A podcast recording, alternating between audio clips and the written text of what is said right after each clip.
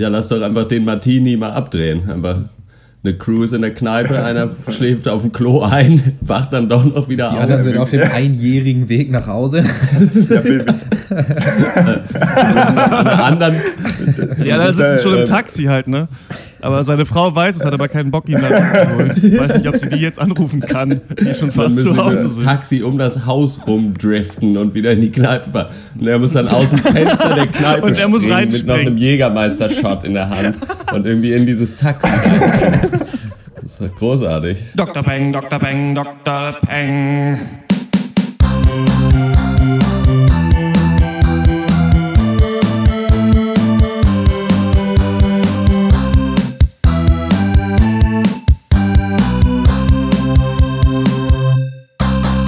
Hallo und herzlich willkommen zum 72. Pencast von drpeng.de Pop und Geist, unserem wöchentlichen Film- und Serien-Podcast.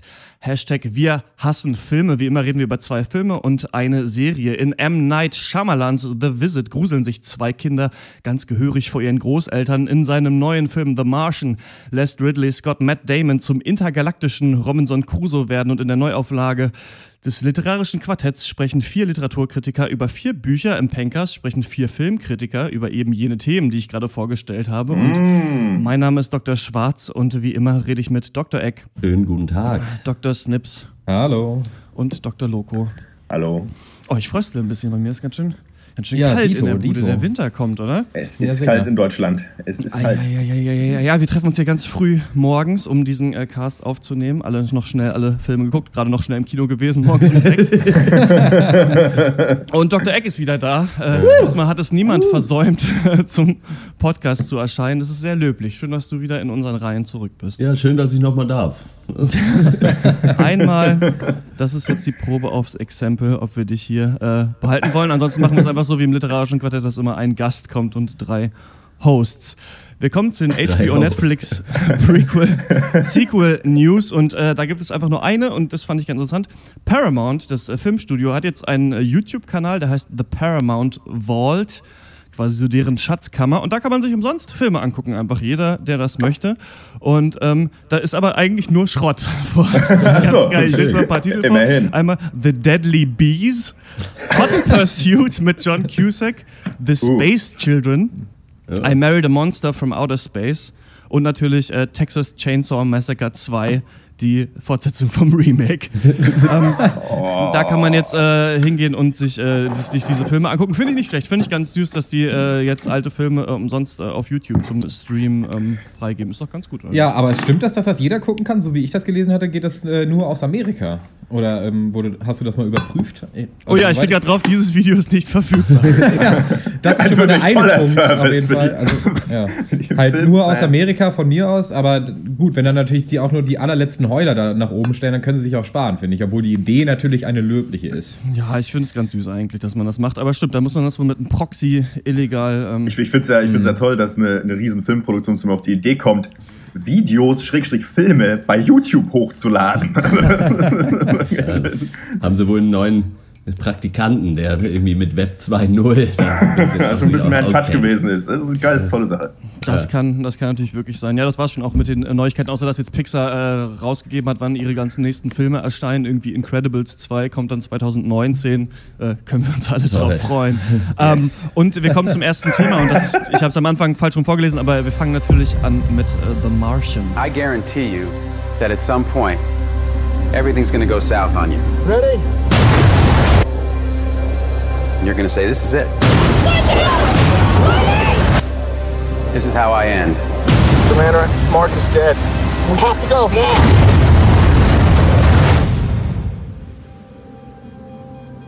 Now, you can either accept that,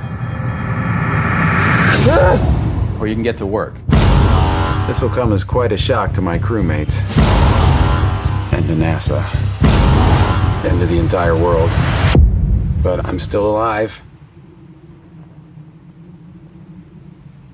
Surprise. The Martian, der Marsianer, ja, ist äh, der neue Science-Fiction-Blockbuster von Ridley Scott. Äh, die Hauptrolle spielt Matt Damon. Äh, der Film eröffnet mit der bemannten Mars-Mission Ares 3 und äh, die sechsköpfige Crew befindet sich also auf dem Mars, forscht da so ein bisschen rum, entnimmt Erdproben, hat eine super Zeit, als auf einmal ein höllischer Sturm losbricht. Äh, Im Zuge dessen dann Mark Watney, gespielt von Matt Damon, äh, von Trümmerteilen äh, getroffen wird. Ja, seine Crew hält ihn rechtmäßigerweise für tot und bricht dann ohne ihn auf und äh, beginnt die lange Reise zurück auf die Erde.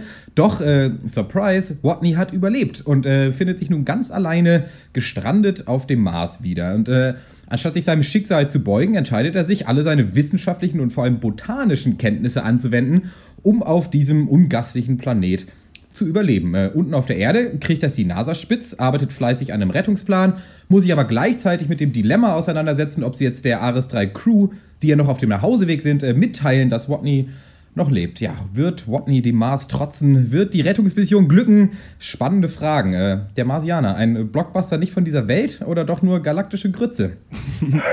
ähm, hier ist ja wieder Ridley Scott am Werk, der sich eben diesen Ruf verbucht, der einer der größten Sci-Fi-Regisseure aller Zeiten zu sein, der aber ganz schön Müll eigentlich abliefert, ja. schon jahrelang. Also der hat ja Alien gemacht und Blade Runner, zwei ikonische Filme in diesem Genre und ähm, hat ja dann Prometheus gemacht, das Prequel äh, zu Alien, der nicht so dolle war. Und da kommt ja, also es ist wohl geplant, dass noch drei Prometheus-Filme kommen. und äh, der nächste heißt Alien Paradise Lost, kommt, glaube ich, nächstes äh, Jahr ins Kino. Und dann ähm, sollte ja Neil Blomkamp eigentlich so einen neuen Alien-Film machen und so weiter. Also da versuchen sie das Franchise immer weiter ausufern zu lassen. Er hat ja diesen Exodus auch gemacht und sowas. Also der macht ganz viel seltsame Filme und macht jetzt eben auch The Martian. Und wir haben ja sogar den Trailer damals besprochen und wussten nicht so richtig, was wir davon halten sollten. Mhm. Vor allem, weil im Trailer ja sehr viel mit so Schimpfwörtern auf so eine coole Art, so, yeah, I'm gonna, I'm gonna solve this with, with fucking science und so, ne? Also so ein bisschen ja, ja. Haut drauf Ästhetik wirkt alles auch so ein bisschen wie ähm, aus, dem, aus der Michael Bay Schreibe, fand ich ja. im Trailer.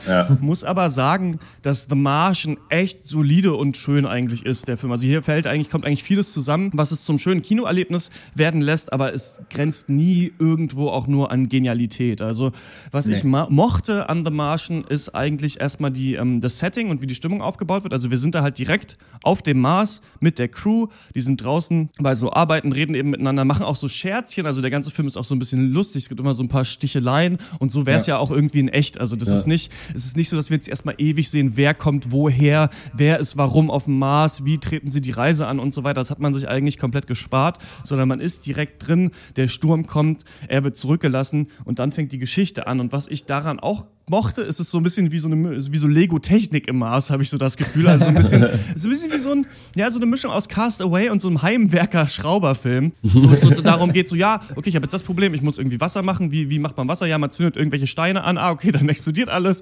Also es wird dir immer so auf so eine ganz einfache Art gesagt, was ist das Problem? Wie können wir das angehen? Dann geht er das an und dann klappt es irgendwie und es halt die ganze Zeit nicht Mark Wahlberg, Mark Watney heißt der, genau, gespielt ja. von Matt Damon, der eben da alleine sitzt und es wird alles unter untermalt von echt gutem Setdesign, finde ich. Also das sieht ja. alles, diese ganze Raumkapsel, der Anzug, den er anhat, diese ganze Mission, sieht alles total echt und glaubhaft aus und ist aber immer mit so ja, so lustigem Humor äh, durchtränkt. Und diese Mischung hätte man auch hart verkacken können, finde ich. Also mit so mal Michael mhm. Bay zu zitieren, der das ja immer dann doll, da kommt nochmal ein, ein lustiger sexistischer Witz und sowas. Hier hat man es ganz gut geschafft, das realistisch, aber gleichzeitig eben doch Hollywood-mäßig wirken zu lassen, finde ich. Ja, auf jeden Fall. Also visuell, keine Frage, ist, äh, also es sieht alles äh, wunderbar aus. Allein dafür würde ich fast schon sagen, lohnt es sich sogar ein bisschen.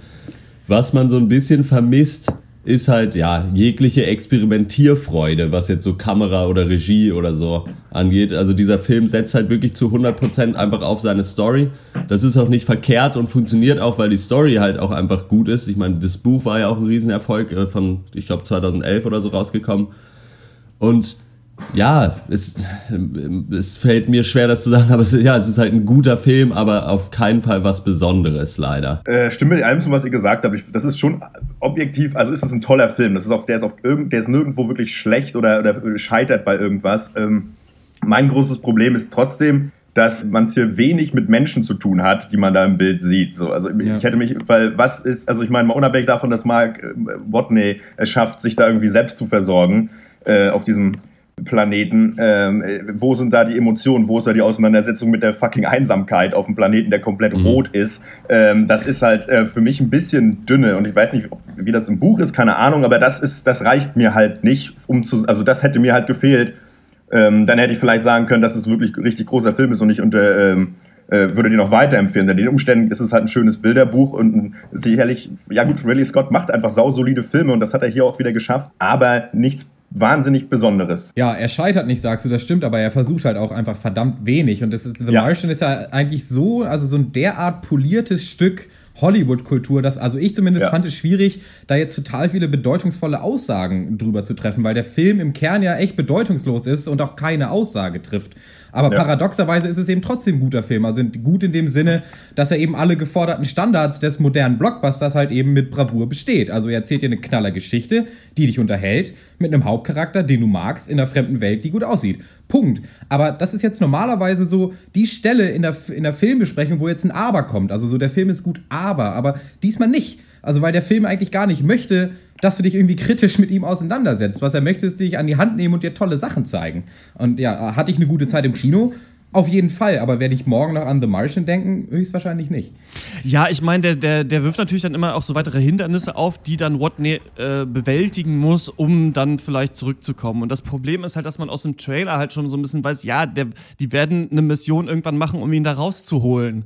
Und dann Ja. ist halt die Frage, wie viele fünf Sachen kann er es noch auf diesen Berg schaffen? Kann er es noch schaffen, dass, Ja. äh, dass dieser Mars Rover funktioniert? Kann er den Reaktor aus dem Sand ausgraben? Kann er das machen? Weiß nicht, kann er sich die Fußnägel schneiden? Was, was ist, wenn der Ketchup alle ist? Ja. So, also, das sind halt alles so, so Sachen. Ähm, irgendwann, finde ich, setzt eine leichte Müdigkeit ein. Der ist ja zweieinhalb Stunden lang, vielleicht so eine Dreiviertelstunde vor Ende, dass man denkt, okay, ich hab's jetzt auch gerafft. Ja, wa- wie, wie lange willst du mir hier noch das Gleiche zeigen? Der Film versucht es aber immerhin relativ clever aus, aufzubrechen. Also du siehst ja auch dann die Seite auf der Erde, wie die eben in der NASA sitzen und merken, scheiße, der lebt noch, was machen wir jetzt? Und da sind eigentlich so, ich habe immer das Gefühl, die interessantesten Aussagen werden nur so angeschnitten, aber der wagt sich dann nicht wirklich rein, sondern er hält nur so ein bisschen die Füße, Nee. lässt er im Wasser baumeln. Also wenn du zum Beispiel da diesen Chef der NASA hast, dem du schon anmerkst, der denkt sich, fuck, es wäre echt besser, wenn wir den da verrecken lassen. Also was, was haben wir denn davon, wenn wir den jetzt holen? Es kostet scheiße viel Geld. Ähm, sollen wir dem Team überhaupt sagen, dass er noch da ist? Was bringt uns das letzten Endes? Ne? Also diese Frage, Ja, ja. das ist ja diese typische Ja. Frage, auch kann man ein Flugzeug abschießen, ähm, wenn man weiß, es fliegt in die World Trade Center ins World Trade Center rein. Ähm, dieser Präzedenzfall, der damals vom Bundesverfassungsgericht eben entschieden wurde, dass man es nicht darf. Also je, die Würde des Menschen ist unantastbar, jedes Menschenleben ist wichtig so. Macht es Sinn, den da zu retten? Vor allem macht es Sinn, wenn vielleicht andere dabei draufgehen. Ne? Und du siehst ja dann immer aber, dass die NASA, dann hast du halt noch so die Tüftler, die überlegen, wie holen wir ihn da raus. Dann hast du, wie kommuniziert er mit den Leuten zu Hause? Natürlich im Hexadezimalcode oder so. Und ähm, dann hast du irgendwann noch die Chinesen, die sich einklinken und äh, dann gibt es noch so eine Völkerverständigung und so weiter. Und da schafft der Film es eigentlich schon, immer irgendwann noch einen Trick aus dem Hut zu zaubern, der wieder interessant ist. Schafft es aber auch, weil der fast der ganze Film wie ein Trailer ist. Also eigentlich wird jede Szene untermalt von Musik, dann gibt es wieder so eine Montageszene, wie er etwas baut oder ja, wie er was anderes macht, wie er irgendwo hin muss, die dann von Musik unterlegt ist. Es gibt ein paar Witzchen. Also er schafft es immer so, sich um die wirklichen ethischen Fragen äh, drumherum zu schiffen. Zum Beispiel gibt es ja auch die Situation, wo dann wirklich überlegt wird, sollen wir unsere Reise verlängern, um den zurückzuholen? Und da wird sehr schnell einstimmig dann eben entschieden, was man macht. Und da finde ich, hat man immer so Punkte, an denen man denkt, okay, jetzt hätte man doch mal das moralische Dilemma da reinpacken können. Jetzt hätte man doch mal seine Depression zeigen können. Jetzt hätte man es doch mal von der wirtschaftlichen Seite angehen Ja. können. Jetzt hätte man doch mal den Zuschauer irgendwas geben können, um ihn richtig vor den Kopf zu stoßen. Und das lässt der Film halt jedes Mal aus, an jeder Weggabelung, Ja. die sich da bietet. Auf jeden Fall. Der Film ist wie ein Trailer, sagst du. Und das stimmt, weil einfach, es gibt schlicht und ergreifend keine Szene, die jetzt, sag ich mal, länger ist als eine Minute, in der nichts für die Story Relevantes passiert. Und äh, was ich aber gut finde, ist, dass äh, so, dass ein Film daran auch scheitern kann. Wenn man dir zum Beispiel, wenn du dir Everest anguckst von vor zwei Wochen, ähm, da interessierst du dich einfach nicht für die Story und, und für Ja. den Protagonisten. Aber The Martian schafft es dir, gerade Mark Watney einfach verdammt schmackhaft zu machen, als dieser zynische Optimist, der ist dir halt voll auf Anhieb sympathisch und er musste ja fast schon sympathisch sein, so wie der Film ihn aufbaut. Und was mich auch rausholen würde, ist, wenn halt komplett unlogische Sachen passieren. Also ich kann das vom wissenschaftlichen her natürlich überhaupt nicht beurteilen, aber, ich, aber der Film gibt sich trotzdem Mühe. Seine Plotpoints, die sind simpel, aber sie, sie werden mit genügend Details und genügend Glaubhaftigkeit eingeführt. Und ja, und äh, da mal der Vergleich zu zum Beispiel Jupiter Ascending, ist es nicht so, dass man das nicht auch total hart verkacken könnte.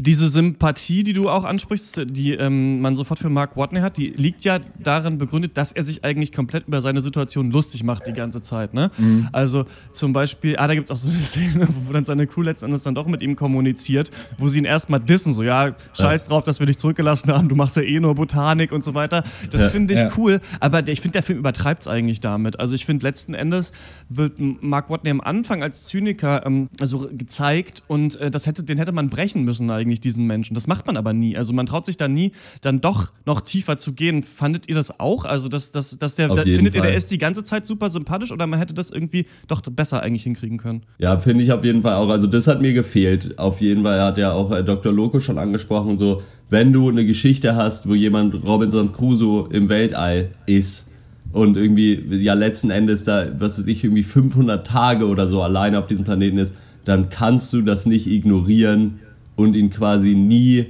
also er muss ja irgendwann dann auch mal völlig fertig sein. Also zwangsläufig, weil das ein Mensch nicht aushält. Einfach ja. so. Und also das ja. wird halt auch, wie du es ja auch schon gesagt hast, das wird halt auch einfach irgendwie links liegen gelassen und verpasst.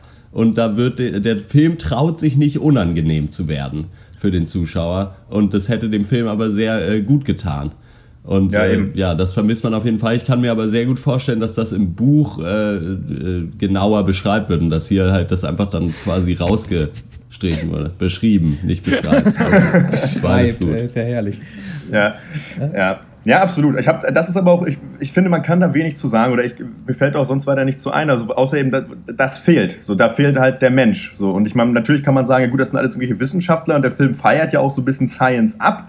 Ähm, ja. Und äh, ja, gut, das gelingt ihm dann auch. Und äh, ja, vielleicht soll er halt auch so, der, so ein krasser, krasser Nerd sein, der, der offensichtlich eh einen Scheiß drauf gibt und eigentlich Hauptsache er kann irgendwie für sich so ein bisschen im Heimwerkeln. Dann ist er glücklich.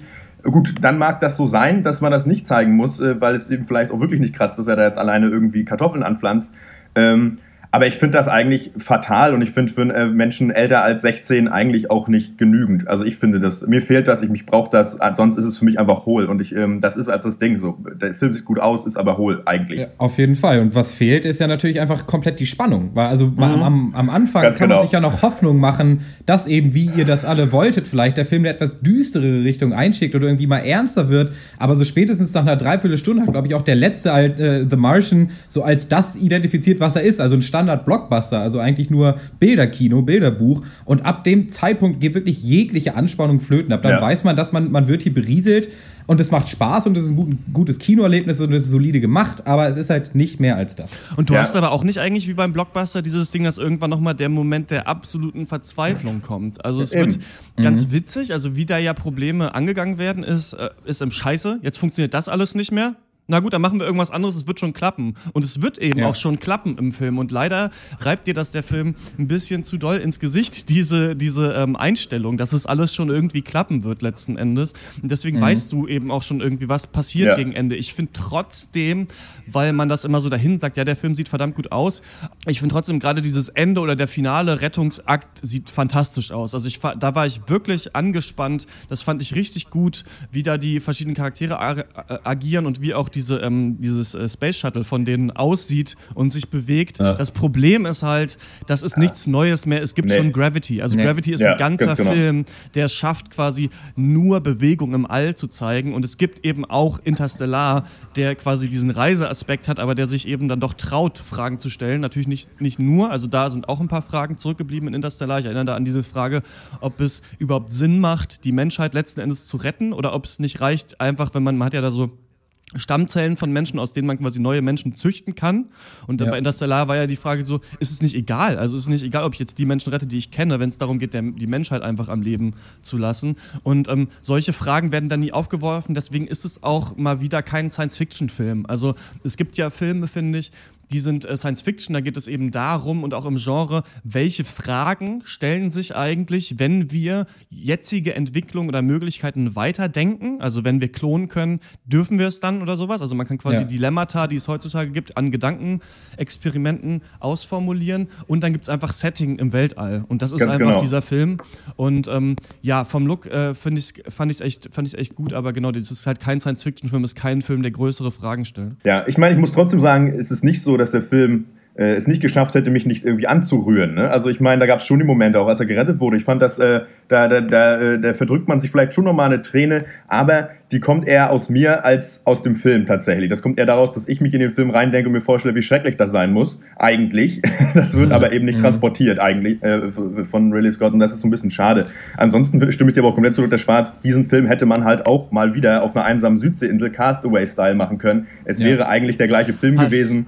Hast du den in 3D auch gesehen? Mhm. Okay, dann wir beide den in 3D, ihr beide habt den ja. Äh, in 2D gesehen, ne? Jo. Auf jeden ähm, Fall, ja. Ich fand, ähm, dass witzigerweise, äh, das sage ich auch immer, bei 3D sind eigentlich Filme am besten, die nicht so viel Bewegung haben, also wo nicht so viele Sachen sich schnell bewegen, nicht so viel schnell passiert. Bei Avengers, was zum Beispiel total anstrengend finde ich. Ja. Ähm, Life of Pi ist zum Beispiel ein Film, der sehr gut in 3D funktioniert, finde ich, weil du da viele ruhige Bilder hast.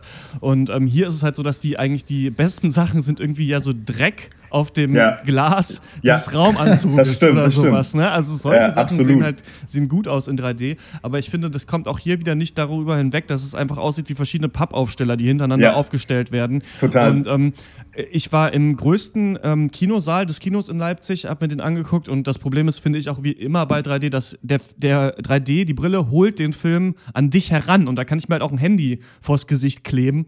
Ja. in Google Cardbox.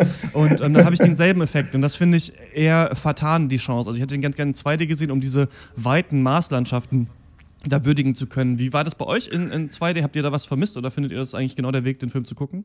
Ich bin total froh, dass ich den in 2D ja. gesehen habe und habe mich auch gefreut, dass er in 2D überhaupt angeboten wurde, weil ich äh, das einfach generell, glaube ich, nicht brauche. Und ich glaube, dass mit 3D gute Sachen gemacht werden können, aber 2D ist einfach so angenehm fürs Auge. Und äh, also ich habe auf jeden Fall nichts vermisst.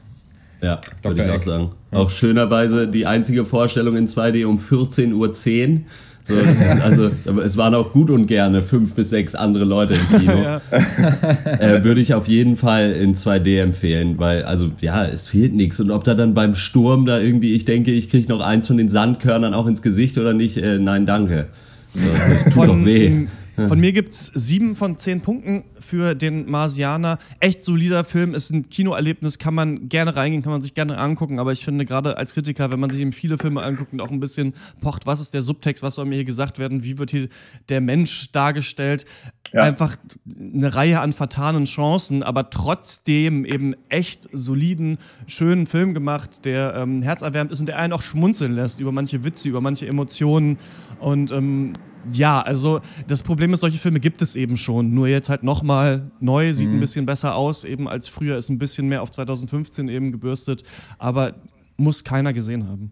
Mhm. Ja, für mich äh, der eigentliche Star des Films auf jeden Fall Simon Jäger. Äh, das sagt euch jetzt wahrscheinlich nichts, aber das ist der deutsche Synchronsprecher von äh, Matt Damon. Und so deutsche Synchros sind eigentlich immer ein Thema, bei dem jeder nur verlieren kann. Aber ich fand, was er gemacht hat, war wirklich erste Sahne. Fand ich auch äh, super, dafür, die deutsche Synchro. Ja, also dafür gibt es mein Lob und für The Martian, ja, es, es ist halt dieses alte Dilemma. Ich, deswegen werde ich es auch so machen wie immer und gebe die höchste Punktzahl, die ein Film bei mir erreichen kann, der nichts wagt, deswegen nichts gewinnt, aber eben auch nichts verkehrt macht. Und das sind auch sieben von zehn Punkten.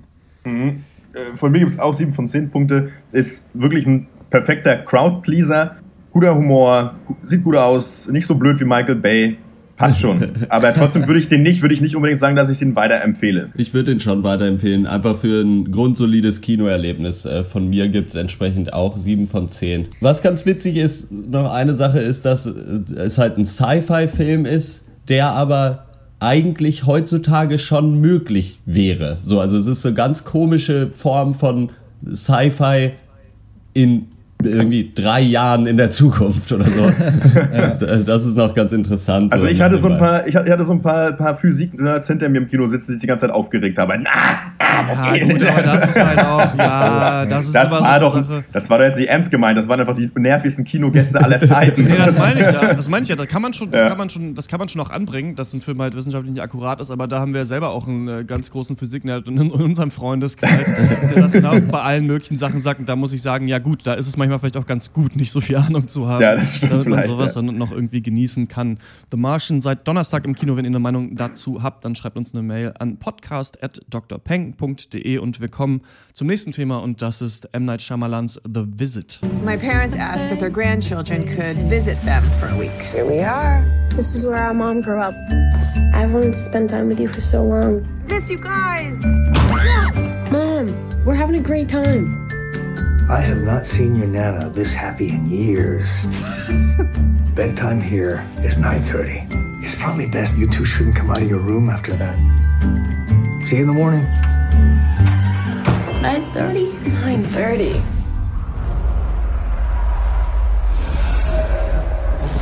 What is that?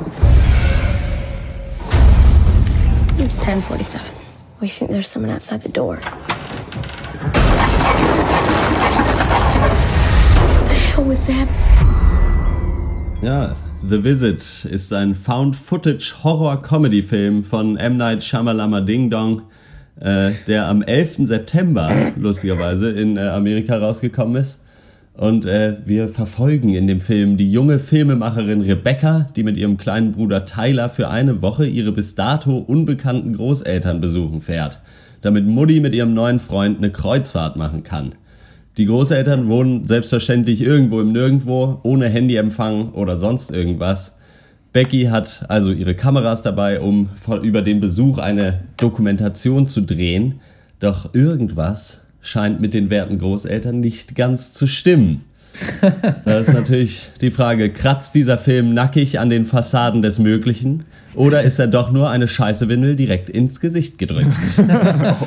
ähm, M. Night Shyamalan ist völlig unten durch ja bei Kritikern. M. Night Shyamalan ist auch so jemand, finde ich, das ist mal so ein Regisseur, den so die Nerd-Crowd kennt. Also Leute, die sich nicht mega doll für Filme interessieren, aber so ein bisschen Ahnung haben, ja. kennen den auf jeden Fall. Ich finde, das noch Christopher Nolan ist einer und äh, Wes Anderson, Tarantino natürlich. Also es gibt so ein paar, die so im popkulturellen oberen Bereich des Untergrundes angesiedelt sind. Und hauptsächlich ist es M. Night Shyamalan, weil er auch einfach steht für den Twist im Film. Also eigentlich ja. jeder seiner Filme hat irgendeinen Twist letzten Endes.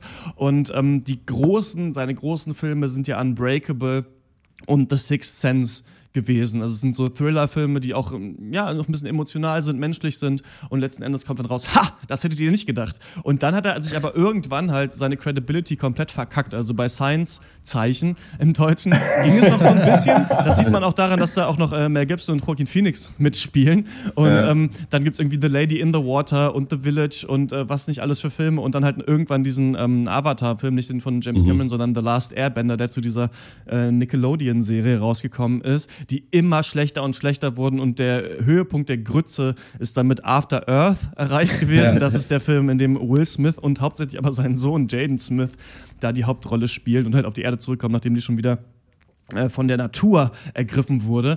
Und ja, The Visit gilt jetzt so ein bisschen als Return to Form für Shyamalan, der diesen Film auch hauptsächlich irgendwie aus eigener Kasse äh, finanziert hat und der ist ja. natürlich auch nicht so teuer, der Film, um einfach mal zu zeigen, so okay, ich kann auch einen soliden äh, Horrorfilm machen, ohne ähm, diese ganzen Tricks, ohne die ganze Star Power, um mal so ein bisschen zu zeigen, ich hab's immer noch drauf und ich finde persönlich, das funktioniert schon ganz gut. Also ich mag Found Footage nicht als Genre, ich komme nicht darüber hinweg, über die Fragestellung, warum schleppt jemand seine Kamera mit, wenn er in einer lebensbedrohlichen Situation ist. Also das ist einfach ja. Quatsch, finde ich. Ich finde aber hier wird es okay gemacht, wird in die Story eingebunden. Das Mädchen will eben einen Dokumentarfilm drehen über diese Beziehung ihrer Mutter zu den Großeltern. Warum haben die sich damals ähm, so getrennt? Warum haben die nicht mehr miteinander geredet? Und ähm, der Film schafft es halt so ein bisschen, da die, so ein paar Mysteries eben offen zu lassen und ähm, dann mit denen zu spielen und dann am Ende natürlich auch einen Twist zu haben. Und das finde mhm. ich in Ordnung eigentlich für, für so einen Film. Ähm, ich glaube aber nicht, dass man irgendwie Shyamalan noch viel Credit geben muss, auch nach diesem Film. Nee, auf keinen Fall. Also erstmal guckt man ja überhaupt einen M. Night Shyamalan-Film hauptsächlich für den Twist. Du weißt ja, dass er kommt und er kommt und er ist gut in diesem Film, finde ich. Aber der Film, in den er verpackt ist, ja, not so much irgendwie. Also wir bekommen echt eine, eine Aneinanderreihung von ey, also mäßig erfolgreichen Jumpscares, aber auch niemand, äh, also es wird nicht kein anderer Horror probiert, es bleibt bei Jumpscares, ich drehe mich um, huch, da steht einer. Und dazwischen halt ganz viel nichts. Also eine verfilmte Bedienungsanleitung so von einem ab 12 Horrorfilm. Also echt Shaky ja. Cams, die, gut, die werden erklärt, aber die tragen trotzdem nicht zu dem Film bei. Charaktere, die sich nicht verhalten, wie normale Menschen es, sich verhalten würden. Eine Story, die halt bis zum angesprochenen Twist eigentlich nichts an Aufbau oder Spannung zu bieten hat. Also ich fand es relativ äh, faul, muss ich sagen, diesen Film. Ich hatte da jetzt auch wieder keine, keine super schlechte Zeit, so, aber dann muss man immer gucken, weil wenn er nichts berührt, dann sucht man halt. Und ähm, ja gut, du hast halt äh, Shyamalan-Style halt irgendeinen Twist, auf den du wartest, wie ich auch schon gesagt habe. Ich finde aber ein Twist, der keiner ist, weil die Großeltern verhalten sich komisch. Ja, und das hat einen Grund, dass sie sich komisch verhalten und dann, dann kommt das irgendwann raus, warum. Aber das ist eigentlich alles, was du erfährst. Das ist für mich irgendwie kein wahnsinniger Twist. So, ähm, zwischendurch hast du dann eben diese lehrbuchmäßigen Horrorgeschichten wie Oma guckt mal komisch oder dann kommt mal ein komisches Geräusch. Und ja. das ist eben, natürlich kannst du das machen. Das ist ja auch ein, äh, ein, ein Genre-Device oder keine Ahnung. Aber wenn es so, als wenn einer kritisieren würde, dass im Actionfilm geschossen wird, äh, gut, gehört halt rein, passt schon. Okay, kann man halt mhm. finden, wie man will. Ähm, an sich ist für mich aber das Einzige, was diesen Film für mich, also das einzige Gimmick ist eigentlich diese Found-Footage-Geschichte, die ich dazu aber auch nicht besonders mag. Und ähm, ich frage mich, hätte der Film auch ohne funktioniert? Denn ich frage mich, ob, ob das einzig Besondere im Film nicht das Gimmick selbst ist. Weil ansonsten bittet er nichts Spezielles oder Besonderes. Also außer vielleicht eine, eine Kackewindel im Gesicht. Aber das ist, weiß ich nicht, wenig, was mich da irgendwie berührt oder wieder dazu bringt, zu sagen, ja, hier habe ich irgendwas gesehen, was mich äh, irgendwie mitnimmt. Vor allen Dingen, das soll ja auch Horror-Comedy sein. Und also ja. von der Comedy habe ich schon mal erstmal überhaupt nichts gesehen. Also so im Internet liest man so, ja, der, der, der kleine Junge ist so witzig, der irgendwie auch rappt und so. Der ist mir eigentlich über die ganze Dauer des Films nur tierisch auf den Pisser gegangen äh, und hat hauptsächlich genervt und war auch irgendwie, finde ich, nicht sonderlich realistisch abgebildet, weiß ich nicht genau. Und aber auch das Horrorelement war halt total langweilig. Also wenn dann irgendwelche Kritiker schreiben von wegen, ja, hier kommt sowohl die Horror-Crowd irgendwie auf ihre Kosten, als auch irgendwie die, die eher so einen lustigeren Film sehen wollen, sehe ich überhaupt nicht. Weil, also, ich gucke nicht mal Horrorfilme und hatte trotzdem das Gefühl, ich habe das schon tausendmal gesehen, diese Art von Horror. Also, wie soll das jemand ja. gehen, der regelmäßig Horrorfilme guckt? Der muss doch einschlafen vor Langeweile bei diesem Film. Also, das äh, verstehe ich einfach nicht. Und ja, dann so, weiß nicht, so ein ganzes plumpes Writing auch einfach teilweise so. Also da wird dann halt einmal wird zum äh, halt einmal genau einmal angesprochen, dass Becker nicht gerne in den Spiegel guckt und dann am Ende muss sie einmal in den Spiegel gucken, um weiterzukommen. Ja. Bei dem Jungen wird irgendwie anges äh, angesprochen, dass er irgendwie ein Problem mit Dreck hat und kriegt dann eben diese bekackte Windel da äh, ins Gesicht am Ende. Und das ist alles so, ah, weiß ich nicht. Ich mochte den Aufbau des Films schon ganz gerne. Ich finde es eigentlich ganz cool, dass der Film lustig anfängt mit, ja, wir besuchen jetzt mal die Großeltern und das, äh, ich finde, der Film schafft es eigentlich so ganz ähm, solide mit seiner Thematik da umzugehen, dass eben eine Doku gedreht wird. Man kauft es der ab, man kauft der Tochter ab, dass sie sich für Filme interessiert. Ich finde, die macht smarte Aussagen auch. Also hier hat man sich beim Writing schon ein bisschen darauf konzentriert, wie wäre eigentlich so eine viel zu intelligente Dokumentarfilmerin, die nur 14 Jahre alt ist. Also zum Beispiel haben sie ja diesen Plan, da eine Kamera zu verstecken im Haus, weil ja immer nachts nach halb neun oder halb zehn ja. sollen sie nicht mehr raus und dann spacken halt irgendwie die Großeltern auch immer völlig ab. Und ähm, dann sagt sie, ja, das können wir nicht machen, weil das bricht ja die Realität der Dokumentation. Wenn wir jetzt hier eine Kamera aufstellen, dann ist es ja wie Reality-TV und auf dieses Niveau wollen wir uns eigentlich nicht äh, hinunterbegeben. Das fand ich äh, ganz clever gelöst. Also das, das hat mir gefallen. Was ich noch mochte, ist, dass du eben erst da hinkommst und auch aus dem Trailer schon denkst, okay, irgendwas stimmt nicht mit den Großeltern, aber dann wird das halt immer wieder gebrochen und das finde ich ganz smart mit. Ähm, ja, die sind halt dement und alt. Also dann kommt irgendwie raus, scheiße, Opa versteckt irgendwas im Schuppen und äh, da, dann finden sie da halt, findet er da halt in so einer Szene, die ich echt auch gruselig fand, einfach so olle Windeln, was halt rauskommt, dass er einfach inkontinent ist. Und da die Kinder ja immer nur so in Kontakt mit der Mutter über Skype manchmal stehen, können die als Kinder nicht so richtig abschätzen, wie krass drehen denn alte Leute ab, weil sie ja ihre Großeltern gar nicht kennen. Also das ja. finde ich, das finde ich intelligent, dass man sagt, okay, die machen schon echt komische Sachen, aber gut, vielleicht sind die einfach nur alt, vielleicht machen das einfach alte, alte Leute irgendwie. Ja. Und dann habe ich mich halt gefragt, wie kommt man da raus aus dieser Nummer? Ich hätte halt gedacht, spielt man es einfach straight, also sagt man einfach, ja, das sind alte Leute und das ist eben komisch. Hätte ich dem Film schon zugetraut, das zu machen. Die Frage ist eben nur, was machst du, nachdem das etabliert ist mit dem Film? Was machst du in den 45 Minuten vorm Finale? In dem du weißt, okay, hier ist irgendwas Komisches. Und was du halt nur machen kannst, ist halt es immer wieder brechen. Also immer wieder sagen, okay, nee, die sind einfach nur alt. Das ist was, was alte Leute machen. Und irgendwann halt so die, die, die Schraube da höher zu drehen, dass man dann sieht, okay, das kann jetzt aber nicht mehr sein. Also das kann nicht einfach nur sein, weil die alt sind. Und dann kommt halt der Twist. Und ähm, ich fand, das hat funktioniert auf der Reise, aber wie vielleicht auch bei äh, The Martian, so kurz bevor der kommt oder davor diese 45 Minuten, da wiederholt es sich eigentlich nur. Und da weiß man eigentlich auch nicht so richtig, warum ist man jetzt hier in dem Film so drin. Ich finde aber nicht, dass der Humor gar nicht funktioniert. Ich fand zum Beispiel den Gag lustig, dass sie halt den Schaffner und auch diesem einen Typ, der da klingeln, die filmen ja alles und beide halt mhm. so sagen, ja, ich war auch mal Schauspieler vorher ja, gut, und halt ja, anfangen ja, das war gut. zu Schauspielern. so, und, die, und die Kinder sich denken, oh fuck, nee, komm, geh mal weg.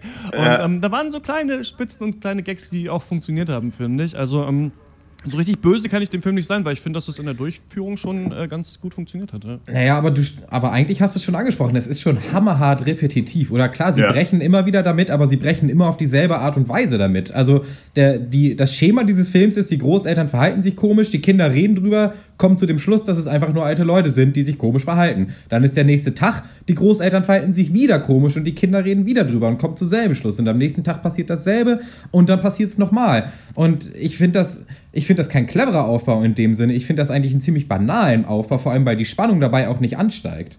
Oder es sei denn, du bist halt als Zuschauer mit auf der Seite. Also es sei denn, du denkst als Zuschauer halt, also ich frage, wie klug ist man? Ich halte mich nicht ja. immer beim Film gucken, gerade bei solchen Filmen, für den Allerklügsten, weil ich diesen Twist jetzt dann auch nicht so erwartet hatte, wie er da war, obwohl man sich das schon hätte denken können wahrscheinlich. Ähm, aber man kann ja sa sa sagen so, okay, bei den ersten zwei Malen bin ich noch mit dabei und dann weiß ich nicht mehr, ob es wirklich so sein kann. Aber es stimmt, also der Film dafür auch für meine Aufmerksamkeitsspanne dann zu lange rausgezogen, genau diesen Twist und genau ja, diese Wiederholungen, die immer. Und das ist viel zu lange rausgezogen. Und ich meine, wenn wir drüber nachdenken, ich meine, was hätte wirklich passieren sollen? So, es gab keine anderen Charaktere. Das Einzige, was hätte passieren können, ist, dass im Schuppen Alien sitzt. So, dann, dann, hätten wir gesagt, der Film ist komplette Scheiße. Da das nicht passiert ist, muss man dann aber sagen, ja gut, er war trotzdem langweilig und äh, irgendwie vorhersehbar. Also das ist... Ähm, oder was heißt langweilig? Also ich, mir hat das schon an sich gar nicht so schlecht gefallen, wie die, wie die Geschwister miteinander umgegangen sind, auch wenn die mir teilweise ein bisschen zu smart waren, ähm, bisschen ja. zu aus, ausgebufft. Ähm, aber ja, Ach, ich, mir fällt da wirklich schwer noch weiter. Ja, weiß ich nicht. Ja, ich finde, was den Film nicht nur langweilig, sondern auch noch schlecht macht, sind halt diese total, also in meinen Augen lächerlichen, dramatischen Szenen. Also in denen sich dann die Charaktere mit ihren eigenen Problemen auseinandersetzen. Ja. Und, und äh, Shyamalan wirklich versucht, da so eine richtig ernsthafte, dramatische Substanz irgendwie reinzubringen, weil da, damit fällt er, finde ich, richtig aufs Gesicht. Also mit diesen Thematiken, dass das Mädel kein Selbstwertgefühl hat, ja. dass dieser Junge manchmal so freest in entscheidenden Momenten. Und wie war das eigentlich? Eigentlich zwischen der Mutter und den Großeltern und sind die, lieben die sich eigentlich noch und sind alle ganz traurig. Ich fand das derart hölzern und billig ja. und ich finde, äh, das hält auch eigentlich keiner näheren Betrachtung äh, stand. Und hat auch eigentlich in einem Horrorfilm nichts verloren. Ich also, fand das ganz okay, also weil mit nee. irgendwas musst du ja versuchen, äh, diese Handlung da aufzubrechen und irgendwas zu machen. Und deswegen kommt mhm. dann noch immer halt die Frage so, was ist denn damals passiert? Also da fragt man sich auch, warum ist die Tochter abgehauen? Und ist das vielleicht das Übersinnliche, was hier über allem äh, prangert? Finde ich in Ordnung. Ähm, ja, ihr wart auch schon, Dr. Luke war schon am, nach dem Luftschnappen vor Sachen, die man noch sagen könnte. Vielleicht ist alles gesagt zu diesem Film. Ähm, von mir gibt es äh, trotzdem 6,5 von 10 Punkten. Ich finde, den kann man sich anschauen das tut niemandem weh. Mich hat er nicht so doll genervt wie euch. Nee, also ich, für mich war das Skript einfach zu, zu, müllig und äh, der Film kommt gut an in der Kinokasse. Ich kann das auch ein Stück weit nachvollziehen, aber für mich ist das eigentlich nur so, so, so Kiddie-Horror, dem irgendwie so die richtig starken Momente einfach abgehen. Äh, von mir gibt es nur vier von zehn Punkten. Ich fand den auch irgendwie zu sehr hingeschustert. Ähm, freut mich natürlich, wenn M. Night Shyamalan es jetzt dann schafft, wieder den Fuß zurück in die Tür in Hollywood zu bekommen. Ähm, er hat gezeigt, dass man für 5 Millionen Dollar einen mittelmäßigen bis schlechteren Horrorfilm machen kann. Dafür Glückwunsch. Ähm, von mir gibt es dafür viereinhalb Punkte. Äh, Blair Witch Project ist mittlerweile 16 Jahre alt. Wir brauchen keinen Found-Footage-Müll mehr wenn das der Film sein soll, mit dem M. Night Shyamalan zurück zu seiner Form gefunden hat, dann sag ich gute Nacht und eins von zehn. Wow. ähm, der Film ist seit zwei Wochen im Kino. Wenn ihr eine Meinung habt, schreibt uns eine Mail an podcast.drpeng.de und wir kommen zum nächsten Thema und das ist das literarische Quartett.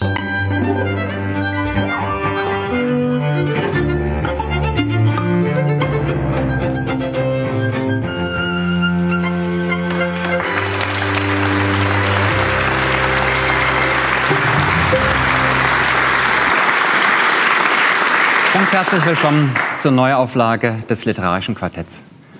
Vor drei Tagen hat uns alle die Nachricht erreicht, dass Helmut Karasek gestorben ist. Er war ein fester Bestandteil des alten, großen, legendären Literarischen Quartetts. Er war ein leidenschaftlicher Kritiker, ein großer Bücherkämpfer und ein wunderbarer Kollege. Und wir, heute und jetzt, würden einfach versuchen, eine so gute Sendung zu machen, die ihm gefallen hätte. Das literarische Quartett ist eine Literatursendung des zweiten deutschen Fernsehens und die lief ursprünglich von 1988, meinem Geburtsjahr, bis 2001, meinem Pubertätsjahr. In dieser Sendung saßen ursprünglich Marcel Reich-Ranitzky, Helmut Karasek und Sigrid Löffler mit einem Gast zusammen und besprachen fünf Bücher. Und gerade Reich Ranitzky und äh, Helmut Karasek, wobei auch Sigrid Löffler eigentlich sind halt gelten als die Literaturkritik-Ikonen eigentlich in Deutschland mhm. und nicht zuletzt durch diese Sendung. Also gerade welchen Hype Marcel Reich Ranitzky aufbauen konnte durch diese Sendung ist schon beachtlich und äh, der ist eigentlich oft wichtiger gewesen als die Bücher, die er besprochen hat letzten ja. Endes. Jetzt ist es zurück, das literarische Quartett. Nach 14 Jahren hat sich das ZDF gedacht, okay, das holen wir jetzt mal wieder aus der Versenkung. Ist auf 45 Minuten gekürzt, aber auch mit drei Gastgebern und mit einem Gast. Und die Sendung kommt einmal im Monat und die erste Folge ist jetzt angelaufen. Die Gastgeber sind Volker Weidemann, der war Feuilleton-Chef in der FAS und ist jetzt Literaturkritiker beim Spiegel. Christine Westermann äh, war so die sympathische Co-Moderatorin in der Sendung Zimmerfrei mit Götz Alsmann. Die läuft noch, aber die letzte Folge soll 2016 dann rauskommen, hat aber auch eigene Literatursendungen im Radio und im Fernsehen. Maxim Biller ist Schriftsteller und Kolumnist bei der FAS und zu Gast war Julie C., ist eine berühmte deutsche ja, Jungautorin, könnte man schon noch sagen.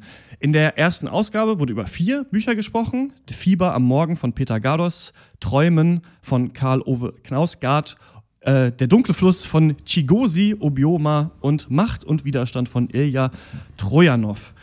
Dabei sitzen eben die vier in einem kleinen Stuhlkreis und reden über die Bücher. Es gibt keine Einspieler oder sonst was. Jeder stellt ein Buch vor und dann äh, geht die Jagd los, muss man sagen. Richtig krass geflamed, was das Zeug hält. Ja, den Vorhang auf und alle Fragen offen. Mögt ihr das literarische Quartett oder macht es euch betroffen? Ah. Ich mag's. Äh, ich fand's überraschend kurzweilig, teilweise einfach sogar zu kurz. Also an sich ist die Serie wie, wie bei mir zu Hause, äh, so heißen, die Frauen dürfen nichts sagen und die, die Männer versuchen, sich gegenseitig zu überschreien. Nach zehn Minuten sagt halt einer, komm, wir reden über was anderes. Und äh, natürlich lebt es absolut davon, dass halt die vier Gäste anecken. Äh, aber ich finde, die Redeanteile hätten ein bisschen gerechter verteilt werden können. Ja, oder? Äh, finde ich auch absolut. Ähm, es ist schon aber auch eine krasse Herausforderung, die sie sich da stellen, ähm, mit vier Büchern in, in einer Dreiviertelstunde oder einer Stunde, ich glaube Dreiviertelstunde sogar nur. Ja. Das ist schon auch eine krasse Herausforderung. Ich meine, wir versuchen uns hier mit zwei Filmen und einer Serie immer so durchzuhangeln. Das klappt ganz gut. Vier Bücher ist aber echt eine andere Nummer. Und bei vier Gästen, die auch wirklich was zu sagen hätten. Und äh, da finde ich auch, da kommt schon eine andere wirklich zu sehr zu kurz und man kann manchmal eben nicht so richtig in die Tiefe gehen, was schade ist eigentlich, weil mir hat es auch gut gefallen und es äh, macht, ja, macht wirklich Spaß. Ja, das verstehe ich auch nicht, was da die Beweggründe sind, äh, das so kurz zu lassen, weil es ist jetzt nicht so, dass ich glaube, das Zielpublikum sagen würde, ja, 45 Minuten literarisches Quartett gebe ich mir, aber anderthalb Stunden auf keinen Fall. So, und ja. Leute, die das nicht gucken, gucken das so oder so nicht, auch wenn es fünf Minuten lang nur dauert. Äh, deswegen verstehe ich das auch nicht. Mir wäre es auch lieb gewesen, wenn es ins Detail äh, mehr gegangen wäre, weil dadurch kommt es halt schon alles sehr polemisch drüber. Ja. Und äh, ist halt so ein bisschen, jeder bringt eine Sache mit und die ein, drei anderen sagen, warum die Sache scheiße ist. so, äh, teilweise. Aber es ist äh, ja trotzdem angenehm unterhaltend einfach. Man mhm. hat so das einfach eine gute Zeit dabei. Ich könnte mir vorstellen, dass man das so vielleicht anmacht und nebenbei irgendwie was kocht oder so. Dass es einfach so total angenehm äh, ist, da nebenbei einfach so zuzuhören. Äh, und irgendwann kommt sicherlich auch mal ein Buch dabei rum, wo man halt sagt, ja, okay, dann muss ich mir das mal holen. So, das muss ja irgendwie der Knaller sein anscheinend, wenn die sich mal einig sind oder so. Äh, ich finde es eben auch ganz gut. Und ich meine, das war, das wird ja, werden die sich ja logischerweise auch überlegt haben, dass sie sich eben auch wieder so ein so einen äh, Stein des Anstoßes da in die Runde geholt haben mit dem Maxim Biller. Das ist schon ganz ja. geil. So, der einfach dann auch mal ein bisschen in die Runde spuckt und ein bisschen provoziert und äh, doch seine Meinung vehement vertritt. Und das finde ich doch ganz angenehm und sich dann eben auch mal dazu äh, äh hinreißen lässt, aber zu sagen, ja, das ist kein Buch oder der Mann ist kein Schriftsteller. Und das finde ich natürlich ganz schön, weil natürlich ähm, trittst du da irgendwie mit, mit unter dem anderen Gast mal mit auf den Fuß, wenn es ihm, ihm oder ihr eben doch besser gefallen hat. Und das ist schon ganz geil, das muss auch sein. Das ist natürlich auch der große Unterhaltungswert eigentlich ne, daran überhaupt. Das ist ja das Ding, es geht ja hier viel mehr um Profilierung als genau. um tatsächliche Literaturkritik letzten Endes. Also, und mhm. da merkst du halt, dass auch bei manchen ist es, hat man das Gefühl, leider auch nicht so weit her mit dem literarischen Wissen. Also vor allem Christine Westermann sticht da für mich heraus, die auch direkt ja schon von Maxim Biller direkt persönlich angefeindet vermutet wird. Ja. Ähm, das ja. ist übrigens auch mal passiert ähm, mit Marcel Reich-Ranitzky, der ähm, Sigrid Löffler da angefeindet hat, mal zum, Haruki, Fall, ja. zum Haruki Murakami-Buch äh, und gesagt hat, so ja, immer wenn es um die Liebe geht, dann, dann haten sie hier rum quasi. Wahrscheinlich ist es bei ihnen einfach nicht so weit mit der Thematik. Und ähm, danach hat sie das, hat, danach hat sie das verlassen, das literarische Quartett. Also danach ist sie, hat, ist sie da nicht mehr äh, dahin gekommen. Und ähm, das finde ich eben ganz witzig, dass man sich diesen Ansatz wählt, weil wir ja immer hier dachten, wo auch auch vier Leute über ein Thema reden, dass es nicht nur sein kann, dass hier persönlich gefärbte Meinungen einfach in die Runde gespittet werden, sondern man seine Meinung schon auch am Buch belegen muss. Und das funktioniert halt mal besser und mal schlechter. Ja. Es hat mittler, äh, mitunter den Anschein von einer politischen Talkrunde, in der man sich nicht, nicht, ausreden lässt, in der man ja, gar nicht ja. versucht, den anderen zu verstehen, sondern in der man wirklich versucht, in zwölf Minuten halt möglichst viel vom eigenen Hate oder der eigenen Liebe in diese Runde reinzuballern, damit man am Ende bestehen kann. Also die Leute messen sich wirklich auch aneinander und das finde ich aber ganz angenehm für Leute, die halt jetzt, die müssen jetzt halt diese Sendung miteinander machen. Ich bin mal gespannt, wie gut es eben bei denen jetzt über die lange Zeit geht. Die Frage ist eben, wie angesprochen bei Westermann, wie, wie weit ist es her mit der Literaturkritik? Das sind nicht alles Literaturkritiker und Westermann soll da, glaube ich, so ein bisschen die Stimme des Volkes sein, so ein bisschen die Mutti, die halt auch mal ganz gerne liest und die sich dann eben an der Sprache stört. Und ähm, die Frage ist eben, wie viel kannst du rausholen als Zuschauer? Also wir zum Beispiel beschreiben ja, worum geht's in dem Film. Und das hat mir gefallen, weil ist ja eigentlich der Modus, ja. den wir versuchen hier zu haben und mhm. das auch immer ein bisschen besser hinzukriegen. Also ich merke, ähm, in frühen Podcasts haben wir es nicht so viel gemacht. Jetzt versuche ich schon mehr an bestimmten Szenen zu beschreiben, warum mir etwas gefallen hat, weil ich es eigentlich immer ein bisschen peinlich finde, wenn ich sage, die Schauspieler waren schlecht, aber nicht vermittle, warum die schlecht waren. Und das wird ja. sich hier aber rausgenommen. Wird einfach gesagt, das ist keine Literatur, ja. das ist Dreck, das ist Holocaust-Kitsch. und ähm, finde ich aber ja. auch ganz angenehm, weil eben die Frage ist, wie siehst du dann diese Bücher? Ne? Also ich habe danach so mir überlegt, äh, zum Beispiel dieses von äh, Karl-Ove Knausgard Träumen, der ja diese Reihe macht, wo er quasi sein ganzes Leben äh, beschreibt. Die ist, glaube ich, jetzt der vierte Band, der rausgekommen ist. Und auch irgendwie 600 Seiten lang. Diese Reihe ist jetzt 4000 Seiten lang miteinander. Und da sagt halt Christine Wesser mhm. am Anfang, ja, das ist aber langweilig, die trinken halt die ganze Zeit Tee. Und andere andere sagen, nee, das ist aber, das sind große Werke der Literatur. Und ich war dann irgendwie ein bisschen mehr dabei bei den Leuten, die gesagt haben, das ist große Literatur. Ja. Finde aber schön, zu sehen, auch für uns, dass eben auch Kritiker sich trauen dürfen zu sagen, nö, das war einfach langweilig, weg damit. Das fand ich auch super. Und, aber es lebt natürlich von den Gästen. Und du hast jetzt die Frau Westermann schon angesprochen. Ich finde, die hat eigentlich in diesem Format nichts verloren. Äh, vor allem sie ja, ja äh, da sie ja ein permanentes äh, Cast-Mitglied ist. Also ich meine, auch wenn sie mal reden durfte, was schon selten war, war das einfach nicht hochwertig, weil das Einzige, was nee. sie zu vier unterschiedlichen Büchern an Meinungen zustande gebracht hat, war halt eben, ob zu sagen, ob ihr der Schreibstil gefallen hat ja. oder nicht. Dann hat sie sich ein komplett beliebigen Satz rausgepickt, den, den, den vorgelesen und damit dann irgendwie gesagt, seht ihr, der Satz ist doof, also ist das Buch ja. scheiße. Äh, kommt dann aber selber mit so einer äh, Holocaust-Schmonzette um die Ecke. Und äh, da finde ich dann andererseits Maxim Biller einfach so als das poltrige Arschloch vom Dienst einfach herrlich. Also der ist zwar überhaupt nicht sympathisch, ja. aber er wirbelt, er wirbelt den Puff da wenigstens mal auf. Also ja, auf jeden Fall. Rumble ja. in the Bronx. Nee, ja. finde ich nämlich auch, ich habe den auch von Anfang an eigentlich gehasst, weil ich dachte mir wirklich, oh Gott, wirklich, jetzt sitzen da hier die eitlen Pfaffen da in der Runde. Ne? Aber ähm, äh, der wird mir dann auch immer sympathischer. Das fand ich schon herrlich. Ähm, ich finde das aber auch, ich hatte auch das Gefühl, Frau Westermann kam da so ein bisschen in Profilierungsnot und hat jetzt, musste jetzt irgendwie sich da als äh, Sprachaficionado irgendwie zeigen und kam da da irgendwie, zitierte dann, musste dann einzelne Sätze zitieren, was da irgendwie auch voll vollkommener Quatsch ist. Ähm, ich sehe es auch so, wie was Dr. Schwarz so angesprochen hat, man geht eben wenig in die Tiefe, was sicherlich auch der Zeit geschuldet ist ähm, oder mangelnder Vorbereitung, keine Ahnung. Ähm, und es ist schon mehr äh, wirklich so ein, so ein Tanz der Affen da. Also wirklich da ja. jeder, also, also es ist wirklich so ein, es ist eine reine Profilierungsnummer, aber das ja. ist natürlich unterhaltsam. Aber ich war auch ein bisschen enttäuscht trotzdem, weil ich mal, weil eben, was Dr. Schwarz auch gesagt hat, wir versuchen das ja auch immer so ein bisschen noch anders zu machen. Ähm, weil ich meine, also sag mal, mit dem Tiefgang Podcast, dann müsste man sich wirklich gar nicht vorbereiten eigentlich. Also, ja, also sehr bezeichnend fand ich äh, bei der, als Juli C. das Buch vorgestellt hat, was sie mitgebracht hatte, Ah, nee, nee, stimmt gar nicht. Bei einem das anderen Buch, auf jeden, ja. das allererste Buch, äh, wo äh, ihr dann Maxim Biller sagt, ja, nee, du magst dieses Buch nicht, weil, und Juli C. sagt, ja, ich möchte bitte gerne selber sagen, warum ich dieses Buch nicht mag. Dann ja. redet er die ganze Zeit weiter und äh, Juli C. kommt tatsächlich auch nicht nochmal dran in der Runde. ja, so. das, ja, das, das ist, ist ab, Und ich muss auch sagen, ich finde es sehr schade, dass äh, Juli C. Äh, nur Gast war, weil die hat mir auf jeden Fall auch sehr gut gefallen. Gerade so, ja. weil sie im Grunde genommen auch viele Sachen scheiße fand, wie Maxim Biller, aber es ist halt schafft, es wesentlich angenehmer rüberzubringen und ja, irgendwie ja. mit mehr Tiefgang. Irgendwie. Ja, das hat hätte ein bisschen mir mehr auch gefallen, wenn die äh, da jedes Mal dabei wäre. Ich finde, die hat auch ein bisschen mehr Augenmaß bewiesen als ja. die anderen und auch mal versucht, mhm. ein bisschen das große Ganze zu sehen und eben nicht nur, äh, passt das jetzt in, in meine, in die Schablone meiner, meiner. Auch, auch, zu schauen, wie ist es ne? eben mit der Geschichte der Literaturkritik, was kann Literatur genau. mittlerweile leisten? Ist, muss, muss etwas ein äh, Roman sein, wenn sich keine Handlung eben durch alles äh, genau. durchzieht genau. und so weiter? Fand ich auch cool. Und das ist ja die große Kunst. Also, dass Leute hast, die wirklich Ahnung haben, die dann aber diese ähm, ja, Ahnung auch immer einfließen lassen können in, in ihre Urteile. Ähm, es ist schon echt interessant, wie viel da geschrien und gekeift wird und versucht wird, eben sich, sich darzustellen, mehr, also mehr eigentlich Werbung für sich selbst zu machen als für die Literatur und wie wenig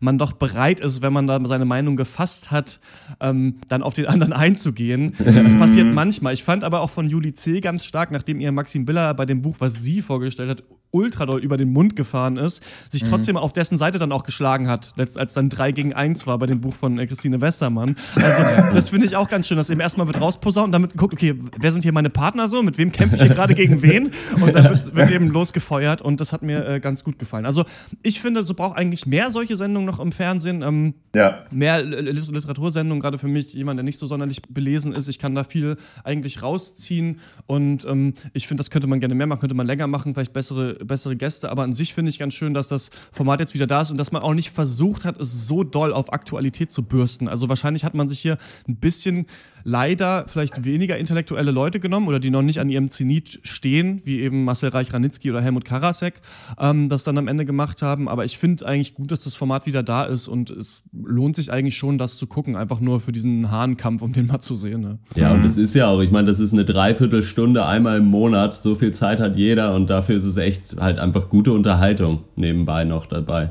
Noch Ja, dabei, und- mit dabei, nebenbei.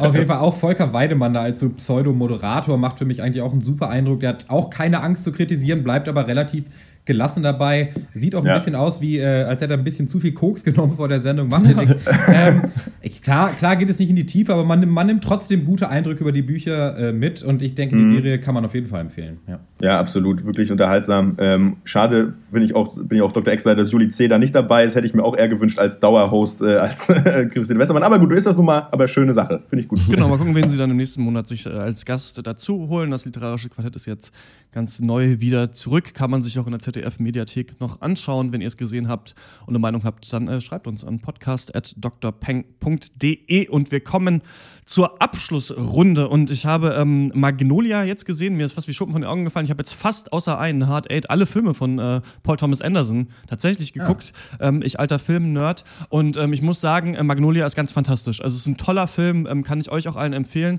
Hat eine Laufzeit von drei Stunden, schafft es aber komplett zu unterhalten die ganze Zeit, weil das eine Geschichte ist über, ich weiß gar nicht, wie viele Charaktere, vielleicht acht, die alle irgendwie miteinander in Verknüpfung stehen. Der eine, das eine ist zum Beispiel ein Kind, das super intelligent ist und in so einer Game Show halt immer mitmacht und dann aber auch der Vater von dem Kind, der halt versucht irgendwie darüber auch Kohle zu machen und es so ein bisschen halt ein bisschen Druck äh, aussetzt. Dann äh, gibt es ähm, in, in, ähm, den Produzenten der Game Show, der quasi im Sterben liegt und dann aber seinen Pfleger, gespielt von Philip Seymour Hoffman, der dann versucht, dessen Sohn zu kontaktieren. Das ist Tom Cruise in der Rolle seines Lebens. Der ist so ein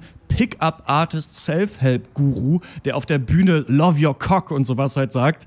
Und immer so, also richtig geil ist. Und das Coole in diesem Film ist, alle Charaktere werden gebrochen und es zeigt sich so, wie ist eigentlich eine Person zu, also die du schon bewertet hast, wie anders kann die auch noch gesehen werden oder ist sie in sich drin, weil diese Charaktere dann auch in unterschiedlichen Situationen eben aufeinandertreffen und es eben unterschiedlich ist, ob du der Chef von jemandem bist oder der Vater. Und das wird ganz toll da ausbuchstabiert mit noch ähm, ganz tollen komischen oder übersinnlichen Momenten drin, die man nicht erwartet eigentlich. Und ähm, ja, gibt es für mich eine große Empfehlung für Magnolia. Und dann habe ich äh, unendlich viele Folgen der Harald Schmidt Show mir angeguckt in der letzten Woche, nachdem ich es letztes Mal schon angekündigt habe. Und ähm, natürlich verliert die Show gibt es irgendwie alle auch auf, auf YouTube jetzt anzugucken, immer ohne das Intro und ohne den Gast. Dann ist es immer so eine halbe Stunde, das Stand-up von Harald Schmidt und dann eben, wie er mit Manuel Andrak da sitzt und sich über Politik ein bisschen lustig macht. Und das Witzige ist eigentlich einmal eben, wie viel Dialekte und Personen ein Mensch parodieren kann, ist unfassbar. Also es ist auch unfassbar überhaupt, wie intelligent Harald Schmidt einfach ist. Das, der kennt alles. Also wenn du irgendeine Stadt sagst, dann weiß er, wo die ist in Deutschland und welcher Fußballverein da ist und wer der Trainer ist und was die Geschichte ist und welche Firmen da angesiedelt sind und wer da in der Regierung sitzt und so weiter und so fort. Und ähm, gleichzeitig finde ich es aber so schön, wie er eben auch darauf vertraut, witzig genug Dinge zu analysieren. Also da gibt es einfach Videos wie, ähm, weiß ich nicht, ähm, jemand, ähm, den damals noch dem Kanzlerkandidaten Edmund Stoiber die Hand schüttelt vermittelt und er macht es dann einfach nach und macht sich darüber lustig, wie unterwürfig das ist und wie aber auch der Ede scheint und so weiter. Und da gibt's, da liest er einmal einen Artikel, ich glaube aus der SZ vor, das ist glaube ich ein 15 oder 20 Minuten Segment, dass die Politiker damals halt die Kanzlerkandidaten als Schauspieler analysiert. Also wie spielen die ihre Rollen und was sagt das so über deren Persönlichkeiten Ja. aus? Und das ist so lustig, weil eben damals war Kanzlerduell Stoiber-Schröder und Stoiber wirkt halt immer wie so ein Huhn, wie so ein Vogel, der halt viel zu Ja. schnell redet. Ach, jeden. Und das Geile ist halt, Schröder gönnt sich halt immer die Pause. Und dann gibt es auch so eine Rede, die analysiert wird, wo er erstmal mit zwei Sachen halt einmal zu Stoiber sagt: so, ja, sie wollen gerne Kanzler sein, aber sie können es nicht werden. Und ihre Kollegen denken sich jetzt wahrscheinlich so, ah, wäre nicht Angela Merkel doch ein besserer Kanzlerkandidat gewesen? Und dann sagt halt Hartz so, wie man mit solchen zwei Hammer-Gags ein Stand-up-Programm äh, anfangen kann. Super. Und ähm, er sagt auch, und das finde ich ganz schön, das liest er davor, Schlagfertigkeit ist für Unterwürfige. Wo es quasi darum weil er, immer viel, er hat immer viel auf sich gehalten, weil er so schlagfertig ist, aber merkt eigentlich Menschen mit wirklicher Macht, die gönnen sich die Pause, die verhaspeln sich nicht, die stehen da und der Altkanzler Helmut Kohl quasi mit seiner debilen Meinung, dick bräsig im Stuhl, ist da quasi das beste Beispiel. äh, er nennt ihn auch den Sonnenkönig, also es ist ganz, ist ganz, ganz herrlich, diese Folge. Kann ich nur empfehlen, ähm, wo er, wo er diesen, diesen SZ-Artikel vorliest und sich selber an der Intelligenz des Schreibers dieses Artikels, also eines anderen Menschen, freut. Und Ja. ähm, ja, so da ein bisschen äh, das, da, sich dem widmet. Genau, das war's von mir. Ja, das hast du super verkauft. Ich glaube, da muss ich auch mal mit anfangen. Den Link jetzt, kann ich, dir mal, so kann ich dir mal schicken. Also, das ist echt Ja, witzig. sehr gerne, sehr gerne. Ich glaube, äh, ich, glaub, ich habe das schon mal gemacht im Cast, muss aber trotzdem noch mal eine Lanze brechen für meine absolute Lieblings-Guilty-Pleasure-Serie. Wie ihr alle wisst, es ist natürlich Survivor. Die äh, Serie ist äh, äh, jetzt in der 31. Season und äh, nur, Oh. nur, ich möchte nur einen Satz darüber verlieren, weil es mir persönlich am Herzen liegt. Es ist keine Survival-Serie, es ist ein Social Game. Wer schon mal Werwölfe im Düsterwald gespielt hat, wird, äh, der weiß, dass Survivor äh, ungefähr dasselbe ist und es ist herrlich. Und ihr sollt das jetzt alle gucken, am besten gleich alle Staffeln in der nächsten Woche. Dann können wir da einen, Special Cast machen demnächst. Ja, wir machen einen Survivor-Cast. Ich werde als allererstes nach einer Minute rausgewählt und dann können wir weitermachen. Äh, ich habe äh, ein Theaterstück mitgebracht. Also es ist so ein Oh, ganz kurzer ja. Einakter. Heißt The Problem von Albert Gurney und ist äh, eines eine der witzigsten Sachen, die ich im letzten halben Jahr gelesen habe, auf jeden Fall. Das sind irgendwie nur so Neben zehn deinem Seiten. Kontoauszug wahrscheinlich. Neben meinem genau. Nee, es geht um einen Mann und eine Frau, die äh, zu, äh, verheiratet sind und sich gegenseitig so richtig scheißegal sind. Und dann äh, kommt sie eines Tages rein, ist hochschwanger. Und äh, er sagt halt, ja gut, okay. Dann stellt sich raus, äh, dass sie seit fünf Jahren nicht miteinander geschlafen haben. Äh, weil, und das heißt, es kann nicht von ihm sein. Dann sagt er so, ja, ja na gut, dann äh, ja, kannst du trotzdem haben, das Kind. Ich ziehe das dann auf, als wäre es meins, ist doch Wurst. So. Dann sagt sie, ja, aber äh, es könnte sein, dass das Kind schwarz wird. Und dann sagt er, ja gut, dann, ja, dann ado- adoptieren wir das halt, ist ja kein Problem. Dann, dann sagt sie, aber ja, nee, aber äh, wenn es, äh, es kann ja sein, dass der richtige Vater von dem Kind damit ein Problem hat, wenn wir das einfach adoptieren. Das geht ja nicht einfach so. Dann stellt sich raus, dass er abends immer nicht in die Schule geht, um eine Klasse zu unterrichten, sondern in den Keller geht, sich schwarz anmalt, sich als Schwarzer verkleidet, dann klingelt und dann mit seiner Frau schläft. Das heißt, das Kind ist wahrscheinlich doch seins. Und dann stellt sich aber raus, dass sie das wusste und deswegen eine Frau gesucht hat, die so ähnlich aussieht. und dann- er dann immer mit dieser Frau geschlafen hat. In der Zeit ist sie dann aber weggegangen und hat mit anderen schwarzen Männern äh, geschlafen. Und dann geht es quasi immer so weiter und schaukelt sich weiter so hoch. Und das ist so witzig geschrieben, weil die sich halt so trocken darüber unterhalten. So, ja, so, ah ja, dann haben wir doch ein Problem. Ah nee, dann machen wir das so und so. Ah nee, ah ja. Und äh, kann ich jedem nur empfehlen, sich das mal anzugucken. Super. Gibt auch Sehr ein geil. PDF davon online. Ich weiß nicht, ob das inwiefern das legal ist. Ich sage nur, über Google kann man es finden. Ihr da draußen könnt mit dieser Information anfangen, was ihr möchtet. Kenn ich nicht. Ähm, nee, bei mir diese Woche äh, gehen die Zuhörer leider leer aus. Wir können es dann rappen. Ach, rappen. Ja, Ach, du jetzt rappst jetzt un unsere Highlights äh, zusammen. Dann war das der 71. Äh, der 72. Äh, Pencast. Äh, wir hören uns wieder in der nächsten Woche. Ich muss mal kurz gucken, was ich hier in die Themen reingeschrieben habe. Ähm, wir werden Mm. Black- Black Mass? Mass auf jeden Fall besprechen äh, mit Johnny Depp. Dann äh, fängt Fargo wieder an. Wir machen ein Guten Morgen Oper-Segment zu The Tribe und Beasts of No Nation erscheint auf Netflix, der Film mit Idris Uh. Elba, aber ich glaube, der kommt da erst am Freitag raus, deswegen ist ist nicht ganz klar, ob wir den äh, in den Cast noch mitbringen können. Ansonsten gibt es Hammergeil. in der Woche danach. Also richtig krasse Themen. Ähm, Ja. dann Ja. hören wir uns wieder in der nächsten Ausgabe. Wenn ihr eine Meinung habt, dann schreibt uns eine Mail an podcast.drpeng.de. Bis zum nächsten Mal. Ciao. Tschüss. Ciao.